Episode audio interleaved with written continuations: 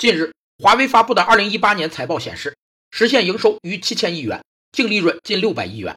但华为仍存在利润率低的短板，关键原因在于上游产业链的缺乏。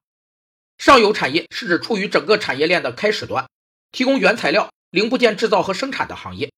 上游往往是利润相对丰厚、竞争缓和的行业，其原因是上游往往掌握着某种资源，有较高的进入壁垒。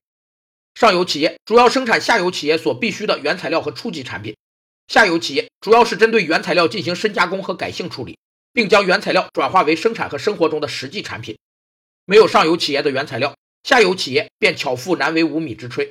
而没有下游企业生产制品投入市场，上游企业的材料也将英雄无用武之地。所以，上游企业和下游企业同甘共苦，互助互赢，共同生存发展。想要真正超越三星，华为需要在布局上游产业上下功夫，以减少对芯片、面板等供应商的依赖，